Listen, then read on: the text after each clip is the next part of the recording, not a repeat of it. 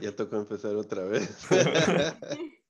Buenos días y bienvenidos a otro episodio de Enfocados, un podcast enfocado en el conocimiento. Eh, hola Andrea, hola Miguel. Hola Mati. Miguel se conectará pronto. y nada, hoy tenemos con nosotros a un invitado muy especial. Es un maestro de las artes marciales que tras empezar su vida en Alemania emprendió con su primer dojo, Pilco MMA Team, ubicado en la ciudad de Hannover. Demos la bienvenida a Mauro Pilco Martínez. Es un placer tenerte aquí con nosotros para un nuevo episodio de Enfocados Podcast. Gracias y gracias por la invitación.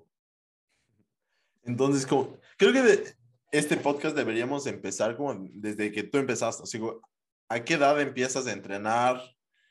Eh, tú, tú, cuéntanos un poco, como tú tienes unos cinturones negros ya en karate, en judo, me habías dicho. O sea, como has estado en este mundo de la pelea ya bastante tiempo. Eh, bueno, eh, yo empecé cuando era chiquito, súper chiquito, o sea, tres, cuatro años, porque mis dos hermanos mayores, que son cuatro años y seis años mayores a mí, uh -huh. ellos eh, ya entrenaban, ¿no? Debido al trabajo de mi papá, em, él viajaba y bueno, él pensó, tienen que aprender a, a defenderse y ¿no? uno nunca sabe. Entonces eh, les puso en el karate y yo entrenaba con ellos en la casa. Porque, ¿no? Y luego, bueno, viendo el interés que yo tenía, mi papá me metió también bien temprano allá al, dojo de allá. Y así empecé, empecé con el karate, eh, estuve entrenando. O sea, mis hermanos eran buenos, ya competían y todo. Yo era el peor karateca que, que he visto hasta ahora. O sea, me acuerdo cuando la primera vez que fui a dar el examen de, de cinturón amarillo, tenía como, qué sé yo, cinco años, cuatro o cinco años. Eh, cuando me tocó pelear, me hice pipí en el pantalón. y, y, bueno, o sea, yo no era realmente el talento andando, ¿no? Ya. Y, y luego, bueno, me, me encantaba, eso sí. Y, y seguí entrenando, entrenando, entrenando. Y bueno, en algún punto empecé ya a competir y, y eso. En algún momento recibí mi cinturón negro en karate. Y... Eh, ¿Te puedo preguntar a qué edad recibiste el cinturón negro? O sea, ¿cuánto tiempo ya entrenaste para recibir? Uh -huh. Eh, el karate antes era mucho más fuerte de lo que es ahora, o sea, nosotros nos enfocábamos, o sea, sobre todo los competidores, competidores de nivel internacional, eh, la, la, meta era romper a alguien las costillas o algo de un golpe, ¿no? O sea, era muy fuerte. Ahora ya es prohibido. y, y yo recibí mi cinturón negro a los 18 años, porque antes no era permitido, creo. 16 o 18, ya no me acuerdo, en el 96, a ver, a los 18 años recibí mi, mi cinturón negro. Ya. Y cuéntanos, tú me habías comentado que eres o fuiste una vez campeón mundial. Sí. Cuéntame. O sea, una vez eh, hubo un campeonato que era interclubes, eh, campeonato mundial, y bueno, participé en ese tiempo, yo ya tenía casi 14 años y estaba en la selección nacional. Había ganado también varios campeonatos locales, nacionales y eso. Eh, selección y, nacional ecuatoriana en ese tiempo, sí, ya. En la selección de Ecuador estaba. Y por cierto, un saludo al, al sensei de la selección nacional, que todavía es uno de mis super amigos, Rubén. un abrazo. Y entonces, eh, sí, ahí fue un campeonato interclubes. Y sí, o sea, son, como se dice, dos manchas más al tigre. o sea, el, el, el, gusto de competir está en sí, en la competencia, en la disciplina, más que en, qué sé yo, en las medallas. O, algo así. o sea, pero tú cuando entraste a este torneo para ser campeón mundial, tú, tú sabías a qué ibas. ¿Cómo fue eso? ¿Cómo te preparaste para ser campeón mundial? O sea, para mí me parece algo tan grande, algo tan especial. En lo que es la competición, eh, yo, yo tengo algo, o sea, un pensamiento muy, muy, muy claro acerca de eso, muy fijo, y es que, o sea, para mí todo el mundo debería en, en algún punto practicar artes marciales, uh -huh. sobre todo artes marciales tradicionales que se basan bastante en, en, lo que es el respeto a las otras personas, en lo que es el, la autodisciplina, ¿no? El, el la autoconfianza, ¿no? Ahora, la competencia. La gente nace para eso, yo creo. O sea, cualquier persona no puede llegar a competir, sobre todo a, un nivel de alto rendimiento, porque eso denota mucho esfuerzo, mucho, mucho esfuerzo. Y no toda la gente tiene la motivación para eso, ¿no? Ahora, si una persona no se prepara bien, puede incluso llegar a ser peligroso. Entonces, la mentalidad.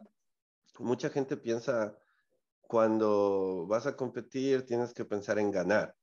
Tienes que verte como el campeón y tienes que decir, voy a ganar, voy a ganar. Entonces, tienes esa mentalidad y vas a ganar. Ahora, por ejemplo, qué sé yo, la cultura europea es un poquito diferente, ¿no? Por ejemplo, aquí en Alemania, ellos dicen, si no ganas, no importa, lo importante es competir, lo importante es tomar parte. No, o sea, no llegas a una competencia después de haberte preparado tal vez toda tu vida para tomar parte. Entonces, las dos mentalidades son, para mi punto de vista personal, o sea, eh, no son las adecuadas. Considero que, o sea, un, competidor primero tiene que estar bien preparado, físicamente, técnicamente y sobre todo psicológicamente. Entonces, cuando estás con, ese, con esa conciencia tranquila, tu mentalidad simplemente es, voy a hacer lo mejor que pueda. O sea, sin, sin pensar, ah, si gano bien, si no gano, no bien, sino simplemente darle un buen resultado al esfuerzo que tuviste. Y esa justamente es la base de las artes marciales, o sea, estar satisfecho con lo que hiciste, ser el mejor tú que puedes ser. Y bueno, en ese tiempo, sobre todo, como digo antes, yo sí estaba convencido de que nadie me podía ganar. y esa, esa, mentalidad también ayuda, ¿no? Pero tú no tenías miedo. O sea, como que yo antes de cualquier pelea, como que antes de enfrentarme a alguien, yo sentiría un, un temor. O sea, como que ¿Cómo ocultas ese temor antes de enfrentarte a alguien? Porque vas a entrar a matarte, por decirlo, o sea, algo que se van a ir a pegar, o sea, te va a doler. Yo sé que mucha gente dice, no, yo he peleado tanto que no tengo miedo, pero eso es mentira. O sea, el miedo es el mejor amigo de un peleador. O sea, si tienes, ya tal vez no le llame miedo, pero tal vez em, nervios, eh, un poco de, de, ¿cómo se llama? Así, de así nervios, ¿no? Estás nervioso, estás un poco, tal vez con un poquito de miedo, lo que, no sé. Pero eso te ayuda a estar despierto, eso te ayuda a estar atento a todo lo que pase, porque si vas así como si estuvieras sentado en la sala de tu casa, no vas a tener tampoco ni siquiera las, las aptitudes físicas para reaccionar de la manera que tienes que reaccionar. Entonces, esa adrenalina, ese, ese, em, ¿cómo se dice? Aufregung, ese, Alemania te has convertido. Llevo casi 20 años acá.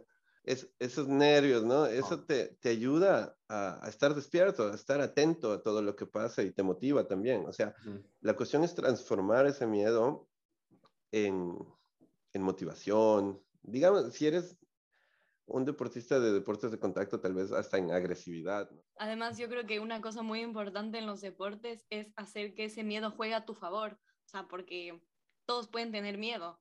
Yo que hacía natación de chiquita, antes de lanzarme a la piscina siempre tenía miedo, pero la idea es que hacer que ese miedo sea como tu impulso para seguir adelante y poder como sacar lo mejor de ti, que era lo que, lo que nos decías antes que te dan las artes marciales.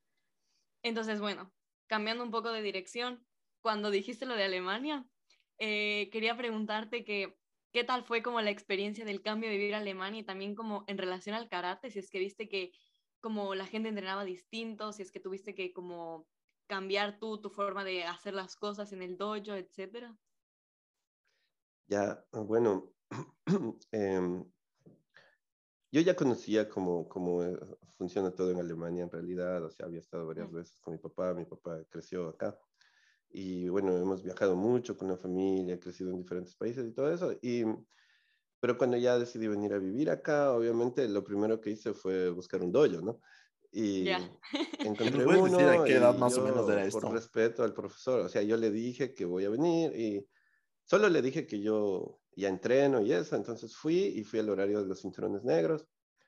Y, y me acuerdo que por ahí uno como que se puso muy fuerte, ¿no? Y yo me alegré porque yo estoy acostumbrado a entrenar así, ¿no? y le di una patada en la cabeza. Y, y, y, luego me enteré que aquí no entrenan tan duro como, como yo estaba acostumbrado a entrenar. Y, y, bueno, estos tampoco eran competidores seleccionados o algo así, ¿no? Entonces, el nivel es diferente, o sea, puede haber cinturones negros y cinturones negros.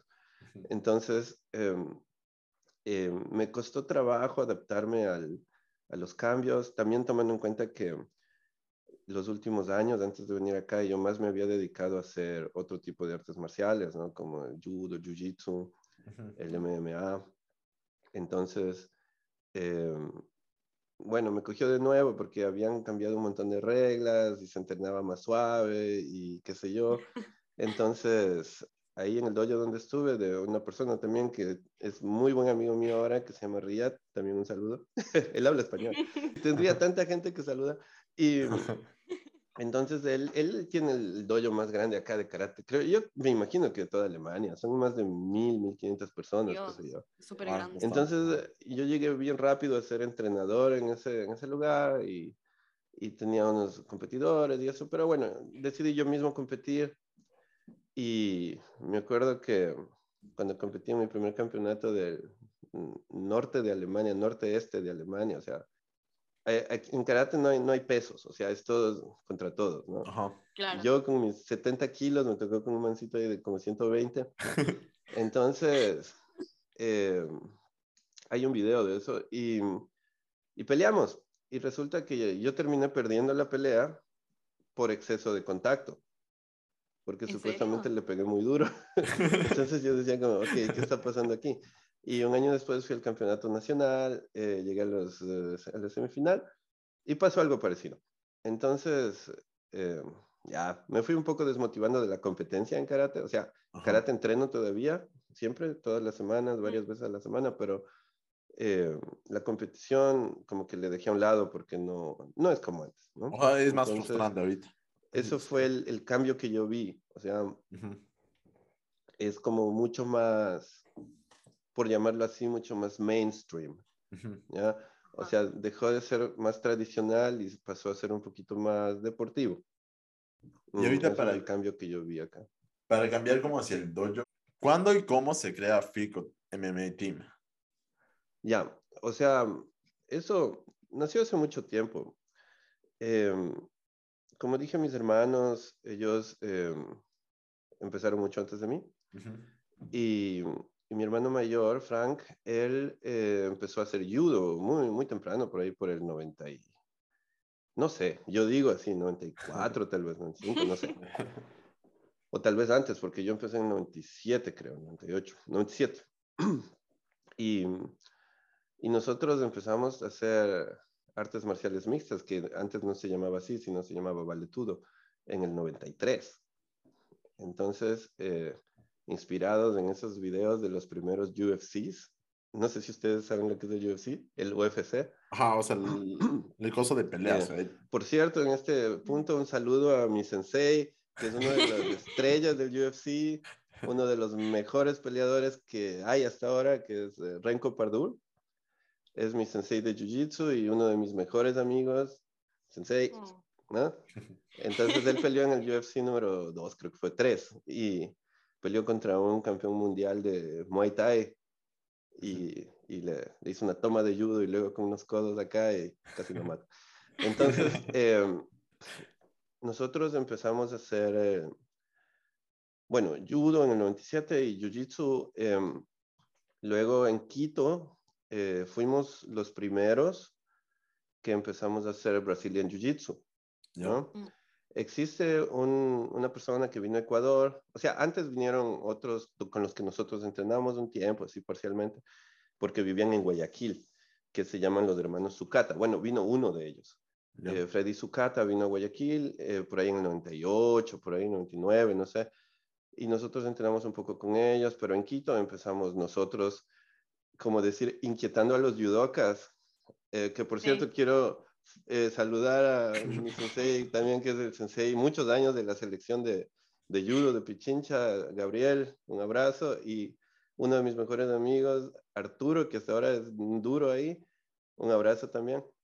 Entonces ellos, eh, a ellos justamente yo les inquietaba, decir, hagamos jiu-jitsu, hagamos esto. Y, Y luego llegó un muchacho que, que se llama Ciso, y él era cinturón azul, venía de, de, Brasil, creo. No sé si vivía en Estados Unidos o en Brasil. Entonces él llegó ya oficialmente con ese Brazilian Jiu-Jitsu y organizó también el primer campeonato que hubo allá. Y yo me llevé a los judokas, inquietándoles de ahí, fuimos con los judokas sí. a competir en Jiu-Jitsu. Y bueno, así es como empezamos. Eh, y nosotros en ese tiempo ya le llamábamos de la escuela Filco Valetudo, le llamábamos, ¿no? Porque yo competía también en Muay Thai y todo eso. Pero, pero esa escuela entonces, empezó en Quito, que, entonces. En Quito, sí. Ya. Y, ¿Aún existe? y luego sé que llegó, por cierto, una persona que se llama eh, Fernando Soluso, Fernando Di, Di Piero Soluso, eh, excelente um, peleador de Jiu-Jitsu, cinturón uh -huh. negro, ha entrenado con gente súper importante en el Jiu-Jitsu mundial. Y él llegó a Ecuador, está radicado en Guayaquil. Un saludo para Soluso, un abrazo. Y él ha creado una comunidad impresionante de Jiu-Jitsu en Ecuador. O sea, nosotros empezamos con eso allá, pero él ha sido la persona que, bueno, yo me fui después, pero él eh, ha sido la persona que realmente es el, la persona que tiene tantos alumnos allá y campeones y todo eso, ¿no? Uh -huh. Por cierto, un saludo a mi súper amigo Daniel Márquez, que, que, es un duro de Jiu-Jitsu, también campeón europeo varias veces. Y, y bueno, así es como empezó el dojo, ¿no? Y yo iba ya siempre, tenía mis alumnos de karate, tenía mis alumnos de, en ese tiempo, vale todo, porque no había tantas reglas, se llamaba así, el MMA no, prácticamente no existía, no existía como tal. Y bueno, luego cuando ya me fui a Alemania, entonces seguí aquí con, con el proyecto, como decirlo así. Y tú dices que también ahorita hay un FICO MMA Team en Alemania. Entonces, como que, ¿cómo fue ese proceso de crear un dojo aquí en Alemania? ¿Cómo, cómo se te ocurrió? Eh, la verdad no se me ocurrió. Es una historia bien, no sé, romántica por llamarlo así. Eh, o sea, yo llegué acá y, y era joven y, y bello. No, no. Eh, y, y yo llegué y pensé que como era Alemania, estaba todo más así, o sea, que la gente conocía y todo eso. Entonces, yo estaba buscando un lugar donde podía entrenar o pelear. Uh -huh. Y resulta que no existía nada. Había karate que encontré y había cosas como, hay mucho Krav Maga, no, ¿cómo es que se llama eso? Wing Chun y cosas así. eh, pero, pero no había nada que realmente sea o sea, un arte marcial donde tú puedes, o sea, puedes entrar a, a, competir, ¿no? Entonces yo me iba a los restaurantes tailandeses y les preguntaba eh, si saben dónde puedo pelear. Y en efecto, en un restaurante un chico me puso en contacto con un alemán que se llama Kevin, que no lo he visto hace años, pero un saludo, y habla también español. Y él me presentó una persona que se llama Pong, y luego, bueno, conocí después de unos años también, conocí unos tailandeses y estuve con ellos y, y empecé a entrenar con ellos en el parque. Yo. Empecé a entrenar con ellos en el parque y, y luego les empecé a enseñar Jiu-Jitsu, ¿no? O MMA, qué sé yo. Y entonces se fascinaron por eso. Al final del, o sea, empezamos al principio del, de la primavera, al final del verano, ya cambió el clima, dije, bueno, muchas gracias, ¿no? Ha sido un placer. Eran cinco. Y resulta que uno de esos, por cierto, es Julio de Palma. Eh, un abrazo, Julio es uno de mis mejores alumnos, acabó de ascender a Cinturón Lila y, y es la cabeza del Filco MMA Team en Buenos Aires. Ah. Y, y bueno, al final del verano, mis alumnos entre sí se pusieron de acuerdo para buscar un lugar uh -huh. cerrado, ¿no? Donde podemos entrenar. O sea, yo pensé, bueno, ya, muchas gracias, ¿no? Y ellos hicieron eso. Entonces, eh, encontraron un lugar bien bonito y, y, seguimos entrenando. Y luego, yo tenía mi trabajo, ¿no? Yo trabajo en publicidad y en psicología del consumidor y ese tipo de cosas, ¿no? Entonces, yo tenía mi trabajo y no, nunca fue mi intención ganar dinero o algo con, con esto. Entonces, eh, seguía haciendo lo que seguía haciendo, o sea, entrenando, dando clases, porque mi objetivo era entrenarme yo mismo también para poder ah. seguir compitiendo. Sea, como ¿no? que tu, tu, objetivo nunca fue como tener... Figo, MMA es ahorita como una empresa, por decirlo así, ¿ok? O sea, como el dojo en sí es hoy en día una empresa. O sea, tu idea nunca fue hacer eso, sino como entrenar por tu propia cuenta. Exacto. Mi, mi, mentalidad siempre fue, yo no voy a ganar dinero con esto, o sea, yo quiero hacer esto porque, porque me encanta. Y sí, ahora el Filco MMA Team, o el Filco Studio, como se llama ahora, es, eh, es, mm, es lo que hago para vivir, ¿no? O sea, es mi fuente de ingresos, es donde paso todo el tiempo y, y todo. Entonces, sí, nunca fue mi intención. ¿Y ese local con el que empezaste, sigue siendo este el dojo o, ya cambiaste? O sea, como que ya te expandiste aún más. ¿o? Ya, o sea, donde empecé es, una, es un, un lugar del gobierno donde hacen proyectos sociales.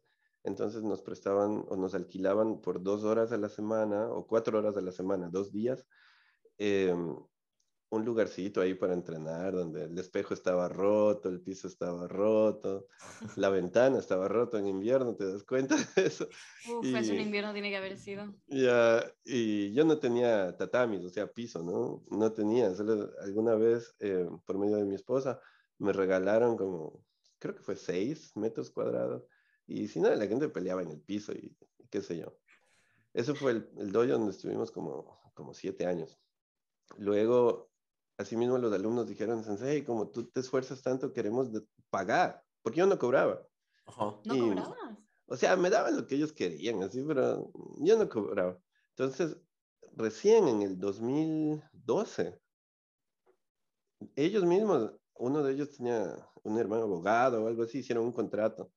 Yo dije, bueno, si van a pagar, entonces necesito ofrecer algo que sea más Claro. Más humano, ¿no? Entonces me subarrendaron un local, eh, o sea, no un local, sino así mismo dos horas a la semana en una, en una escuela de baile, en un lugar súper, súper bonito, que es el centro de la ciudad, así, ya a otro nivel, ¿no? Que por cierto es a una cuadra de donde estoy ahora. Y, y entonces ahí estuve un año, pero eh, se quedó pequeño.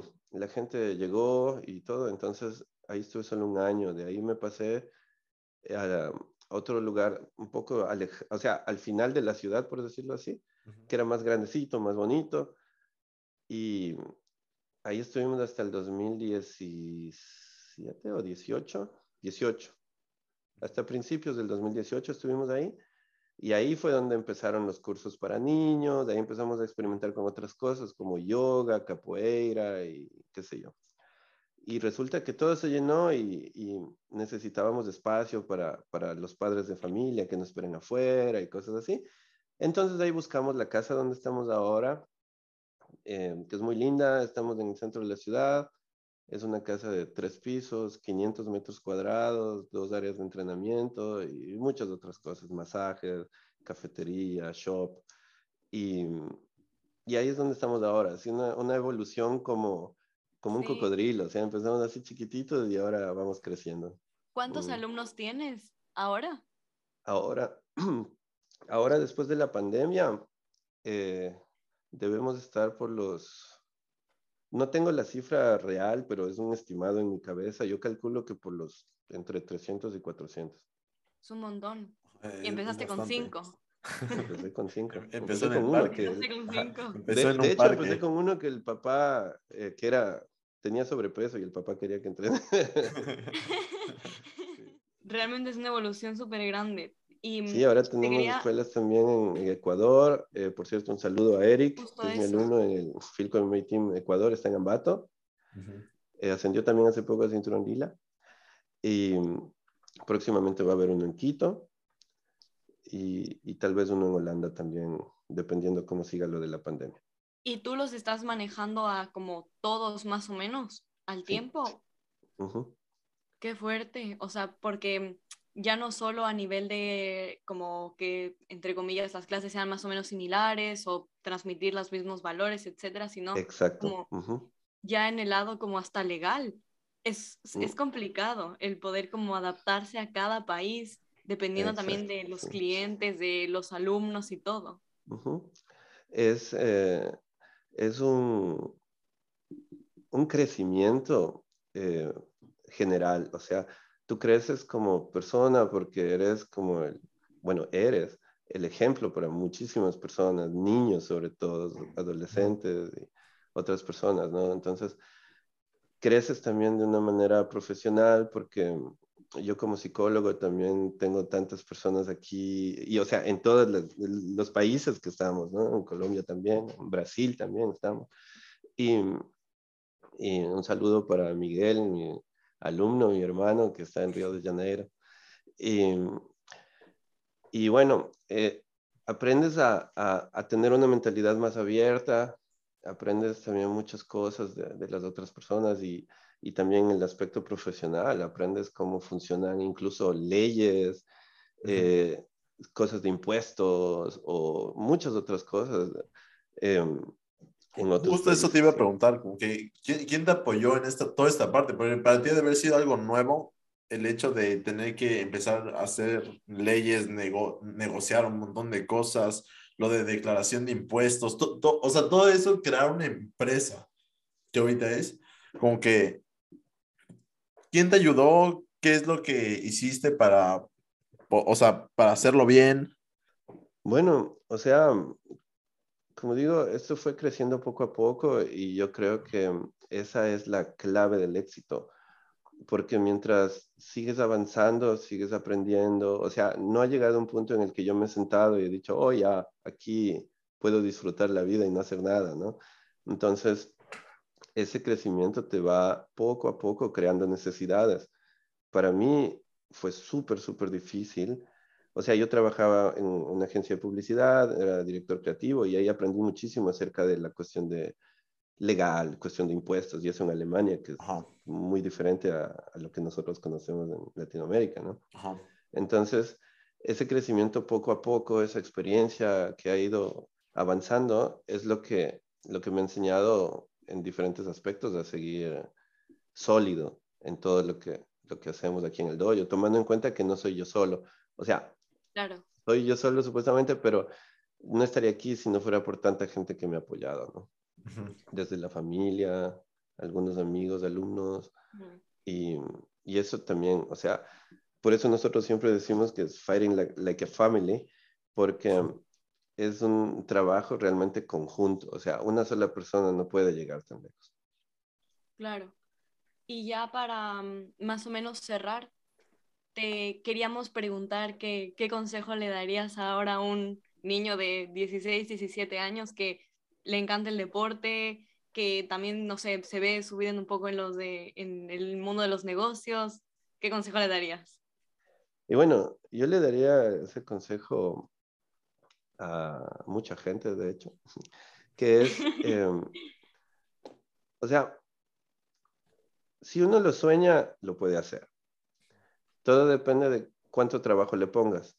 Yo siempre les digo a mis alumnos, eh, mucha gente dice, oh, qué suerte, ¿no? Para mí la suerte es conocimiento más oportunidad. Si tú tienes una oportunidad y te has dedicado tu vida a prepararte, a aprender, a estar listo para una oportunidad, entonces vas a poder utilizar esa oportunidad en tu favor y bueno, tienes suerte.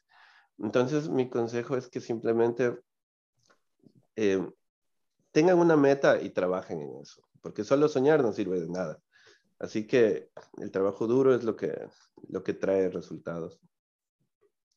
No hay esa frase de solo soñar no sirve de nada creo que con esto vamos a culminar este podcast. Te agradecemos mucho, Mauro, por haber aceptado estar en este podcast. La verdad, creo que todos van a estar encantados con lo que hemos hablado hoy. Y te deseo todo lo mejor. Ahorita en el nuevo equipo y en los nuevos que vayas a abrir. Gracias y otra vez gracias por la invitación. Eh, y les deseo lo mejor. Mucha, mucha suerte y cualquier cosa, pues aquí estamos.